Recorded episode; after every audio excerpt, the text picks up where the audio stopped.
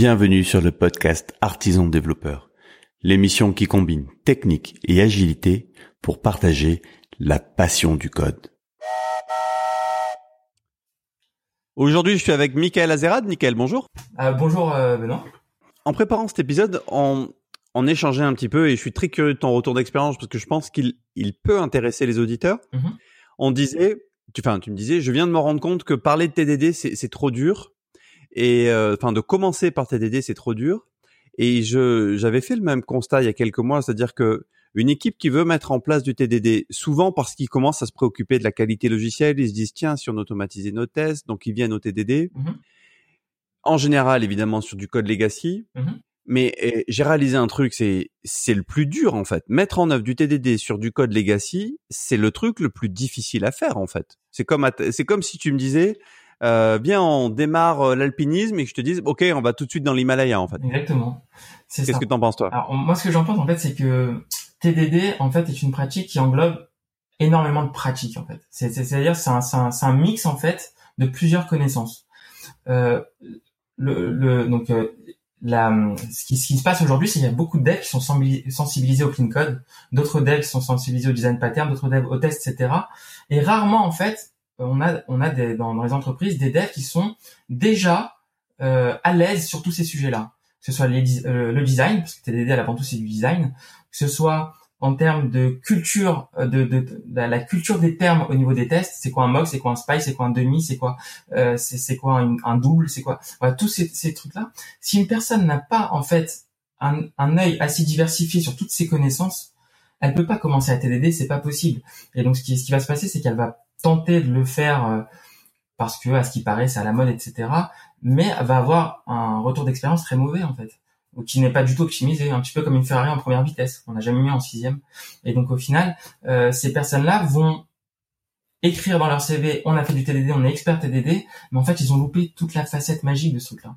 Et donc c'est pour ça qu'en fait je pense que pour commencer TDD, soit faut le vivre déjà avec quelqu'un qui te guide au quotidien, par exemple le tech lead qui lui, euh, s'il est formé là-dessus, euh, qui a l'habitude de le faire, le vrai TDD, bah, alors à ce moment-là c'est l'idéal. Donc c'est ce que j'ai vécu l'année dernière, avec, enfin cette année même, avec euh, un développeur euh, qui avait 25 ans, donc euh, même pas 24 à l'époque, et donc euh, il était junior en fait, junior Java. Et quand je lui ai présenté TDD, etc., la première question c'est oui j'en ai entendu parler, mais je sais pas comment m'y prendre. Voilà. Donc donc euh, ce garçon euh, Florian avait des très bonnes bases en Java, à mon avis un petit peu au-dessus de la moyenne, donc ça m'a, c'était c'était rassurant, mais avait pas du tout la bonne culture au niveau des tests, au niveau de TDD. Voilà. Et, et pensait vraiment que TDD c'était juste tester et compagnie et qu'au final c'était en quelque sorte facultatif. Combien de fois on a vu tester ses douter Ah, Ça en devient même lourd de, de lire à chaque fois ce- cette petite citation, cette petite phrase. Euh, L'idée ça a été de lui enseigner pendant un an. J'ai travaillé un an avec cette personne en tant que tech lead. Je un- pendant un an, je lui ai enseigné ce que c'était TDD. Et aujourd'hui, elle est fascinée par cette pratique. Le problème c'est que ça lui ferme énormément de portes. C'est parce que la plupart des missions n'ont- pas en fait ce perfectionnisme apporté par TDD, etc. Et donc du coup, bah, cette personne refuse. Donc la question, c'est comment on arrivé là? Comment on arrivé de, de quelqu'un en fait qui ne euh, ne connaissait pas ce monde-là, qui avait juste comme prétention, comme exigence de vouloir bosser sur des technos récentes. Voilà. Aujourd'hui, on prend n'importe quel développeur, ce qu'il veut. C'est l'idéal, c'est ah moi, vous faites du React, Ah, ça me va. Mais tout le contexte derrière, qui est en fait la, la matière première du de, du euh, du contexte, euh, pour lui, c'est c'est pas important. Est-ce que c'est du code legacy, c'est pas du code legacy? Est-ce qu'il y a, il y a- vraiment des, du clean code? Est-ce qu'il appelle clean code? Est-ce qu'il y a des gens perfectionnistes dans, dans l'application? Est-ce que c'est du code à l'arrache? Non, ce qui va intéresser le développeur, c'est la techno. Et alors, moi, j'ai pris un an avec ce mec au début, donc j'ai pris un mois avec, avec cette personne euh, que j'adore, et, et je lui ai expliqué euh, justement que le plus intéressant, c'est tout ce qui est clean code. C'est comment arriver à avoir du clean code pour au final se débarrasser d'un Jira au sens anomalie. C'est-à-dire qu'on n'a plus d'anomalie, en fait, pendant un an, on n'a plus d'anomalie sur Jira. Comment on fait? C'est quoi la recette magique? Et si, si- si on revient au, Ouais. au truc d'origine, tu dis, on disait comment euh, Ouais. Comment le mettre en œuvre. Donc il y a là, tu nous as décrit le scénario un peu idéal de j'ai un mentor en fait, ça revient à ça. C'est ça J'ai un mentor qui me guide. Et si j'ai pas de mentor, moi je t'avoue Ah, que j'ai fait sans mentor. J'ai fait avec euh, avec des livres, tu vois. Ouais, j'ai ouais. appris avec des bouquins. À la à la dure, ça a été lent, mais euh, Ouais. j'y suis arrivé comme ça. Euh, mais par contre, J'y suis arrivé parce que pour moi, enfin c'est comme ça que je l'analyse rétrospectivement, c'était un nouveau projet. C'est-à-dire qu'il y a à la fois il y avait les, les, ingrédients de on repart de la feuille blanche et mhm. il y avait une énorme détermination de ma part à le mettre en œuvre. Je suis d'accord. Parce que souvent moi je vois des équipes qui disent ah c'est cool, euh, on démarre un nouveau projet, on redémarre à zéro cette fois, c'est promis, on refait plus les mêmes erreurs. Et au bout de trois mois, qu'est-ce qui se passe? Bah en fait, ils sont retombés dans les mêmes écueils. Ça marchera pas. Bah oui, c'est pas possible. Ça marchera pas. C'est euh, euh, c'est comme une équipe de foot qui est mal formée, qui perd 4-0 et elle se dit bon les mecs, on commence le match, cette fois on fait bien. Ouais, mais tu auras toujours le même niveau. Tu seras toujours en Ligue 2. Alors tu joues contre une équipe de Ligue des Champions. Euh, je pense que je pense que contrairement à ce que beaucoup de monde pense, attendre le projet from scratch pour faire TDD est la plus grosse des erreurs en fait. C'est que justement le meilleur moment pour s'entraîner à TDD, c'est le projet Legacy. Parce que c'est celui-là qui en général n'a pas de test, c'est-à-dire qu'on peut pas tomber plus bas en général. C'est celui-là justement qui va t'apprendre à découpler ton code, euh, à découpler tout ce qui est Boundary, donc base de données, etc., avec des interfaces. Euh, Oncle Bob le disait bien, euh, tu, ne dois pas dépendre des détails d'implémentation. Voilà. Donc et, et, et, ça, on l'apprend avec du code CRAD. On ne peut pas démarrer en pensant euh, ça y est, je vais avoir du code clean dans mon projet, sachant qu'il n'y a pas d'expérience derrière. À partir de maintenant, c'est un nouveau projet, tout va être clean, c'est faux. Deux jours après, ça va être, on va revenir sur un projet legacy, c'est c'est clair et net. Donc, euh, et, du pour coup, moi, du, coup, du coup, le gars, alors imagine le, développeur qui a très envie, qui écoute là, un auditeur qui a très envie, qui, dit ça a l'air bien. Très simplement. Comment il démarre? C'est quoi les principes de base qui va, qui, qui, qui doit s'approprier Très simplement. Moi, je vais alors pour expliquer ça en une phrase, TDD c'est comme un graphe, ok, un arbre, un arbre binaire avec des nœuds et il y a des branches en bas, ok? la maîtriser TDD, c'est le nœud parent. C'est pour y aller, il faut déjà avoir fait tous les nœuds enfants. Donc dans les dans les branches en fait, c'est-à-dire il faut qu'il ait d'abord qu'il qui, qui, se spécialise d'abord pendant quelques temps sur un domaine précis. Par exemple, ça peut être le nommage de euh, le nommage de variables. Voilà. Il, va se focaliser dessus, il va se dire écoute, moi je prends deux trois semaines, je vais regarder. ça monte pas sur internet, il y a les vidéos d'Oncle Bob d'ailleurs qui sont super bien sur cleancoders.com qui s'axent dessus aussi sur les noms de variables. Euh, je les conseille à tout le monde, je les ai toutes regardées, il y en a peut-être 48, un truc comme ça. J'ai grandi avec en fait. En 2011, j'ai appris TDD grâce à ça. Hein. Et, euh, et, donc ça, ça marche très très bien, cleancoders.com.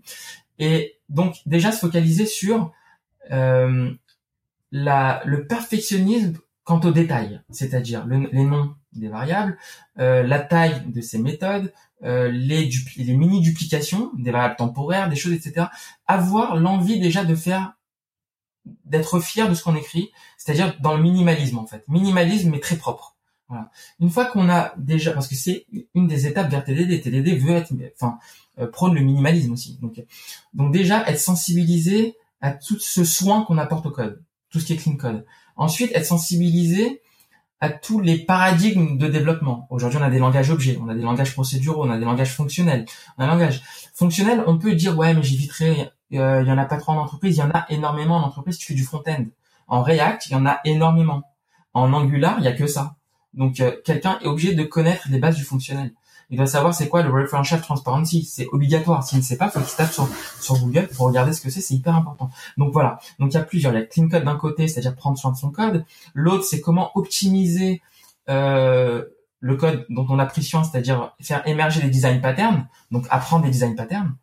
Donc un design pattern, c'est quoi? C'est un, c'est un couple euh, problème-solution qui est nommé en fait. Voilà. Donc c'est c'est en fait c'est des c'est des euh, comment comment expliquer ça? C'est des problématiques qui sont tellement fréquentes qu'il y a quatre mecs il y a quelques temps qui sont mis d'accord pour mettre des noms là-dessus et pour montrer la solution voilà tout simplement.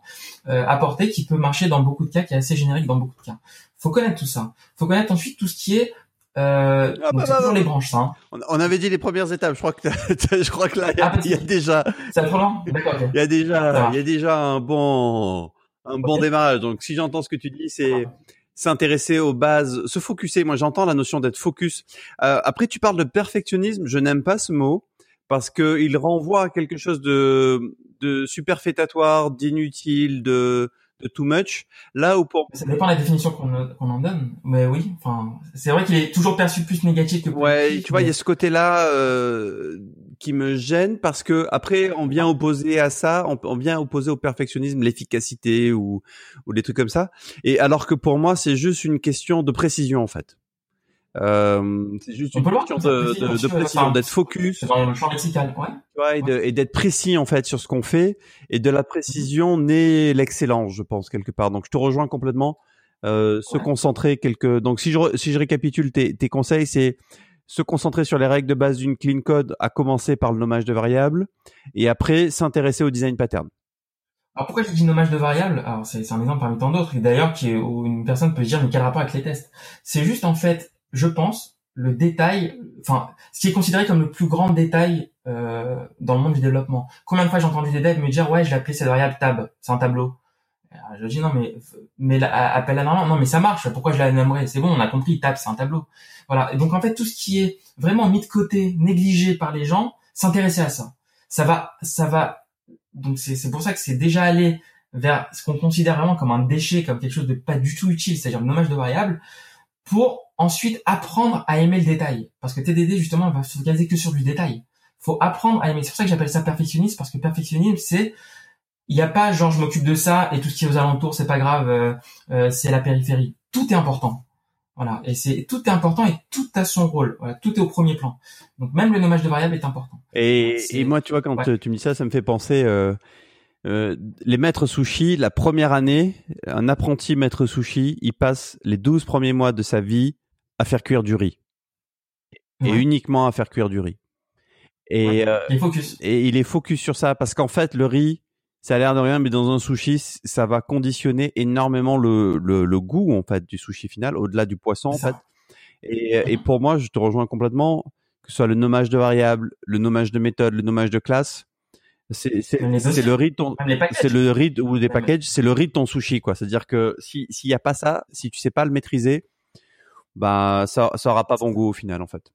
C'est ça c'est ça pourquoi je parle surtout de nommage de variable parce que dans TDD ce qu'il y aura c'est surtout des notions abstraites comme des interfaces et compagnie contre en Java ou dans d'autres langages similaires etc faut savoir les nommer ces trucs là faut savoir les faire découvrir parce que TDD est une solution de design je rappelle pas de test donc c'est vraiment du design c'est une technique qui par l'intermédiaire de tringlerie de tests va te permettre de faire émerger ton code. Donc le but du jeu, c'est de pouvoir donner du sens à ton code. Parce que sinon, pour le faire émerger, il faut donner du sens. Donc, il faut penser en termes de rôle. Une interface aura un rôle. Euh, donc vraiment, c'est quelque chose qui est mangeable. Ça va l'appeler eatable, par exemple. Tu vois, donc c'est il faut il faut apprendre le soin de nommer les choses, euh, d'apprendre à, à imager les choses, à les nommer, et des fois même avec créativité. J'avais fait un post il y a pas très longtemps où il y avait quelqu'un. Euh, le but du jeu de l'énoncé en une phrase, c'était euh, euh, il y a des tondeuses dans, le jardin. Elles sont elles sont pilotées par une télécommande. Il faut qu'elles puissent tondre tout le jardin. Et donc clairement, la classe maître, on va dire la classe main, enfin juste en dessous de la classe main de, la plupart des développeurs qui avaient codé ce truc-là, il avait appelé programme. Programme mais c'est très générique, c'est très robotisé parce qu'ils sont dans le monde électrique, tondeuse, etc. Ils ont dit bon, c'est un programme. Non, mais en fait, essaye d'être plus imagé que ça. En fait, c'est quoi le, job? Il essaie d'automatiser quoi? C'est un jardinier, en fait. Bah, je vais, je vais nommer ma classe euh, euh, principale gardeneur. C'est un jardinier. Et lui, il active les tondeuses. Et c'est plus sympa de, de voir le gardeneur 2.0 qui, au final, est des tondeuses automatisées, plutôt que de voir un nom qui s'appelle programme. Voilà. Et donc, en fait, c'est ça, en fait, que j'appelle le nommage de variable. C'est vraiment se concentrer sur la créativité dans les noms. Et c'est ça qui va donner envie déjà aux développeurs de, de, dedans, la compréhension, on comprend très vite, plutôt que d'avoir une, une, une, des classes qui s'appellent Toto, Tata et, une variable A et B, je préfère avoir des noms vraiment explicites, et voire même marrants des fois, qui amènent à, à, à vraiment prendre soin de ce code. Euh, et, et, ça donne plaisir, c'est ça qui rend la passion du code, c'est vraiment tout ce côté créatif en fait. Et ça commence par le nommage de variable. Eh ben, écoute. Après par le nommage de dossier, etc. Et ça, Écoute, Michael, je te propose que ce soit le mot de la fin. Merci. Pas de souci. Si les, ah, merci, euh, si les auditeurs veulent en savoir plus, ils peuvent venir, euh, ils peuvent venir euh, où pour regarder ton travail, ton profil, ce que tu fais. Alors, donc moi je suis très présent donc sur LinkedIn aussi, donc Michael Azera. Puis j'ai aussi monté ma propre boîte qui se consacre à la réalisation de projets au forfait et aussi du coaching craftsmanship. Donc en fait, ce que, ce que je fais, c'est que je prends des projets de divers clients, que ce soit des grands groupes ou des, des startups ou autres, et je les réalise à la sauce craftsmanship pure et dure au sein de mes locaux, euh, avec euh, un coût bien préfixé à l'avance, etc. Vraiment aucune surprise et avec euh, une garantie de zéro bug à la sortie. Et c'est quoi l'URL de ton site? Alors c'est welcomecompany.com. Donc c'est welcome W E A L C O M E compagnie collé donc compagnie en anglais .com. Eh ben écoute super, je mettrai les, les, les liens dans la description et je te remercie d'être venu. Ça marche. Merci Benoît, merci beaucoup. Quant à toi, cher auditeur, j'espère que tu as apprécié ce podcast. Si ça fait du sens pour toi et si tu as envie de creuser, justement, euh, ça tombe bien parce que les questions de design et notamment de comment commencer à démarrer à, son processus d'amélioration et c'est quoi les premiers principes qu'on va pouvoir mettre en œuvre sur du code legacy? Ben Justement, c'est le cœur de la formation que je viens de publier dans la maison des, des compagnons que je t'invite à rejoindre sur artisandéveloppeur.fr. Je te remercie et je te dis à demain.